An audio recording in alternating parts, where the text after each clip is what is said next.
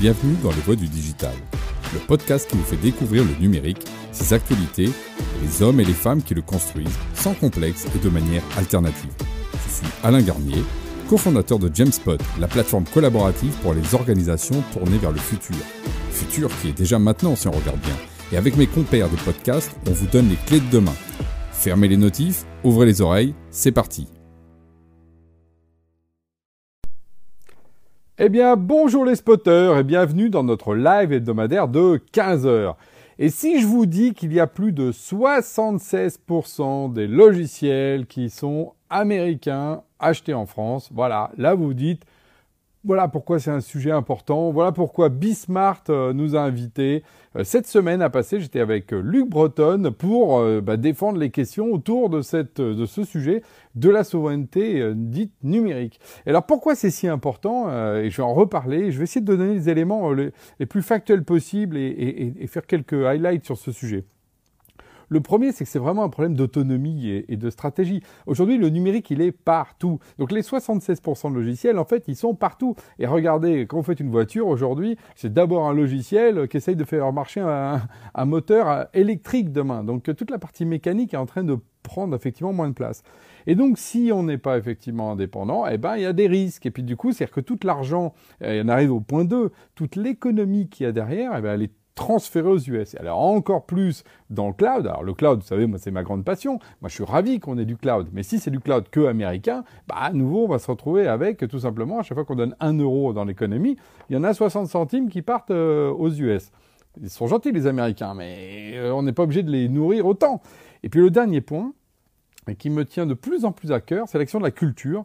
Est-ce que j'ai envie que moi et vous, vos enfants, est-ce que vous avez envie que vos enfants, demain, s'ils veulent être dans le numérique, qui je rappelle sera l'élément essentiel de toute la production de valeur de l'intégralité de la société, bah, faudra qu'il aille dans la Silicon Valley, parce que bon, c'est là-bas que ça se fait. Donc voilà, on veut une culture différente pour l'économie, pour euh, la stratégie. Tout ça, normalement, on devrait se dire, ok, c'est évident, euh, c'est évident. Bah, D'ailleurs, c'est tellement évident, hein, quand même, qui a aujourd'hui eu une étude qui a été lancée par Ipsos, alors commanditée d'ailleurs par nos amis de WIMI, hein, que je salue, Antoine Dubosc et Lionel Roux, euh, qui, ont, fait cette étude, qui montre que plus de 86%, et eh oui, 86% des Français, ils veulent justement qu'on passe euh, dans cette logique de souveraineté numérique. Et comment? En arrivant sur les achats publics, mais j'y reviendrai tout de suite. Alors, Ok, donc on a un moment, justement, on se dit, ok, il faut y aller. Mais comment on y va? Parce qu'on me dit toujours, oui, mais alors c'est pas facile, comment on va faire? C'est difficile, oh là là, comment on va faire? Alors, d'abord, il y a une première voie, et euh, je remercie le président, c'est celle qu'il a pris et c'est celle qui lui a fait monter, c'est la partie financement. Voilà. Donc là, financement, les licornes, on injecte énormément d'argent par le financement, en particulier justement des levées de fonds, et là, on voit que ça marche. On voit que ça marche. Cinq ans plus tard, après la French Tech qu'avait lancé d'ailleurs euh, son président préféré d'avant, hein, ça avait été lancé euh, et accéléré sous Hollande, et en fait Macron l'a accéléré sous l'angle du financement, bah aujourd'hui on a, je sais plus combien, 25 licornes, donc des boîtes dans la tech qui valent beaucoup. Donc voilà, ça c'est le premier levier. Deuxième levier, bah, c'est les achats publics.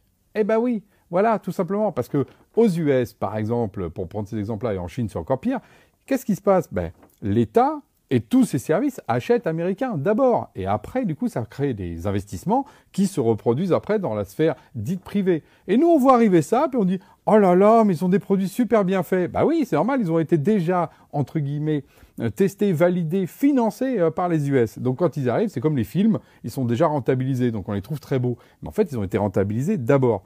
Donc ça, c'est le premier point on a les licornes qui permettent de créer comme ça de l'argent. Il faut maintenant ancrer dans le sol et en particulier sur les couches en dessous. Le cloud, le B2B et euh, par exemple tout ce qui concerne le hardware. OK.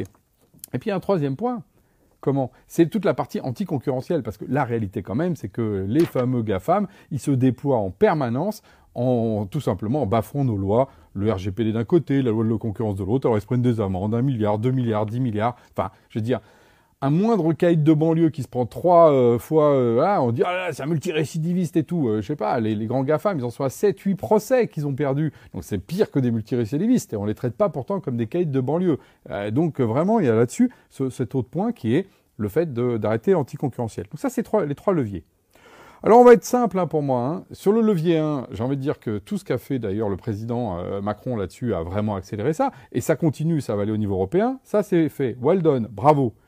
Sur le point 3, l'anticoncurrence, c'est l'Europe qui s'en occupe, avec le DMA, le DSA et, un certain nombre de, procédures, comme Nextcloud, là, par exemple, qui est parti attaquer euh, Microsoft. Ça, c'est parti et c'est au niveau européen. Et donc, il nous reste quoi? Bah, La partie achat. Allons-y sur les achats de l'État. Et évidemment, l'Europe va s'y mettre, mais commençons déjà par la France, et on peut le faire. Alors souvent, là, on me dit, oui, mais alors du coup, c'est-à-dire que tu veux plus du tout de logiciels américains? Mais pas du tout.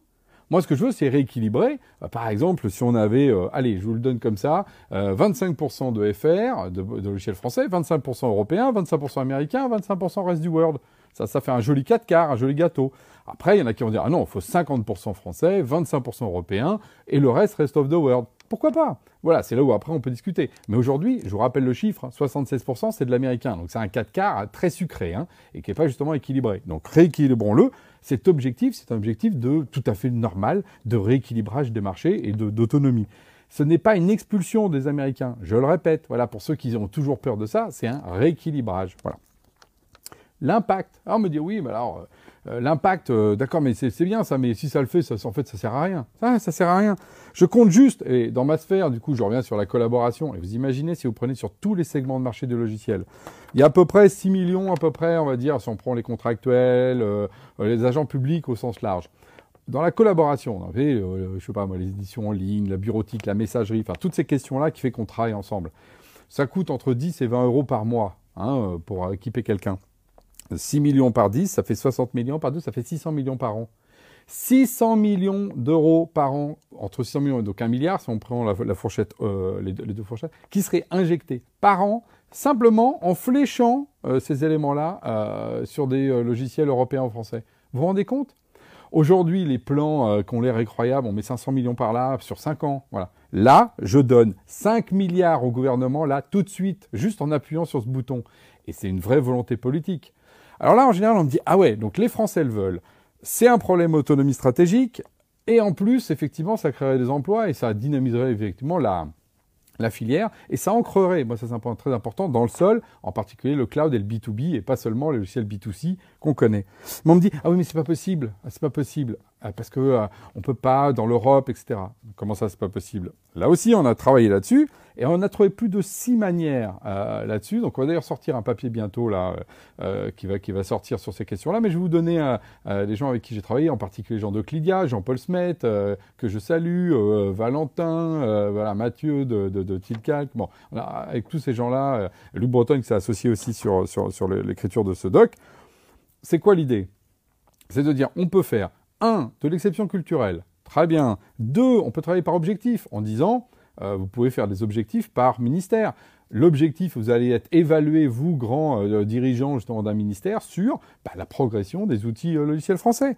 Le crédit d'impôt. On peut toujours jouer sur le crédit d'impôt. Si vous achetez français, vous avez un crédit d'impôt. C'est légal.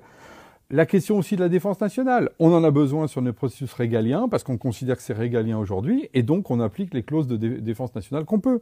L'autre point, euh, euh, par exemple, qui a, été effectivement, c'est Valentin qui m'a beaucoup euh, expliqué comment ça marchait parce qu'il l'a mis en place pour l'énergie. Donc c'est les certificats blancs. Donc c'est comment est-ce qu'on fait pour donner en fait une logique de marché qui fait que du coup on va avoir des avantages on va avoir des objectifs et la filière se met d'accord à tous les niveaux. Ça peut toucher même le secteur privé et c'est ce qu'on a fait dans l'énergie pour rendre justement les énergies plus renouvelables et plus responsables. Et ça marche parce que du coup, qu'est-ce qui se passe? Les gens vont mettre des chaudières plutôt euh, que moins. Bah, c'est pareil, on irait plutôt vers des logiciels produits en Europe que moins. Et puis à la fin, il y a le temps long. On pourrait dire tout à fait, bah, c'est comme ça. Et puis on dirait, ah, c'est hors la loi, bah, faites-nous un procès. De toute façon, regardez, on a un nombre euh, de, de, de, trucs illégaux dans le monde numérique. Regardez là, Google Analytics, on vient de dire que c'est moitié légal. On vient de dire Office 365 n'était pas légal dans, dans l'État. et il est encore là. Donc en gros, quand on veut, on peut l'accepter. Donc c'est pareil. On pourrait se dire, nous, de toute façon, on a un, point de reconquête à prendre et le prochain président pourra avoir ce courage-là. Vous voyez, six angles, et pour chacun on peut les mêler, un peu de l'un, un peu de l'autre. Vous vous rendez compte le, le patchwork qu'on peut faire Donc oui, le comment, c'est possible. Ceux qui disent c'est pas possible, c'est qu'ils ne veulent pas. Ceux qui disent c'est trop compliqué, c'est qu'ils ne veulent pas.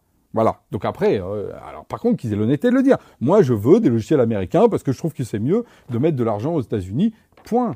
Très bien, mais qu'ils le disent publiquement et qu'ils ne fassent pas semblant de dire oui, non, mais moi je suis pour, mais tu comprends, c'est pas aussi simple. Alors ça, quand vous entendez cette phrase, là, vous dites dans l'oreille, non, il n'y croit pas. Parce que là, je vais vous donner pourquoi il faut le faire, comment il faut le faire, qu'est-ce que ça a comme impact et euh, des moyens de le faire. En général, ça qu'on appelle un plan d'action. Quand on est un dirigeant, on sait que là, du coup, on n'a plus qu'à le dérouler. C'est vraiment qu'après, il manque plus que la volonté, comme on dit. Et pas, que politique, la volonté tout court. Et donc, tous nos amis, justement, je les recite, hein, euh, parce qu'on est nombreux maintenant à être là-dessus. Donc, évidemment, moi, je porte parole, et puis euh, j'avais été à l'initiative aussi avec mes camarades de, Play France. Ensuite, il y a également euh, IT50 avec Luc Breton sur la partie plutôt privée. Euclidia et Jean-Paul Smet, que je, que je salue, qui poussent ça au niveau européen. On a le Jedi aussi, l'initiative Jedi. On a également le Digital New Deal avec Arnaud Ponce qui est aussi sur ces sujets-là. Enfin, vous voyez, on est de plus en plus nombreux à être effectivement de là. Il ne faut pas oublier que 86% des Français sont sur ces positions aujourd'hui. L'Europe est sur ces positions, donc il n'y a plus qu'à. Je voulais faire ce récap pour bien qu'on ait en un, une, vidéo, 5 minutes, 7 peut-être, je ne sais pas, j'ai peut-être été un peu plus long parce que le sujet quand même le mérite, euh, le fait de, voir tout le plan d'action que vous pouvez en mettre.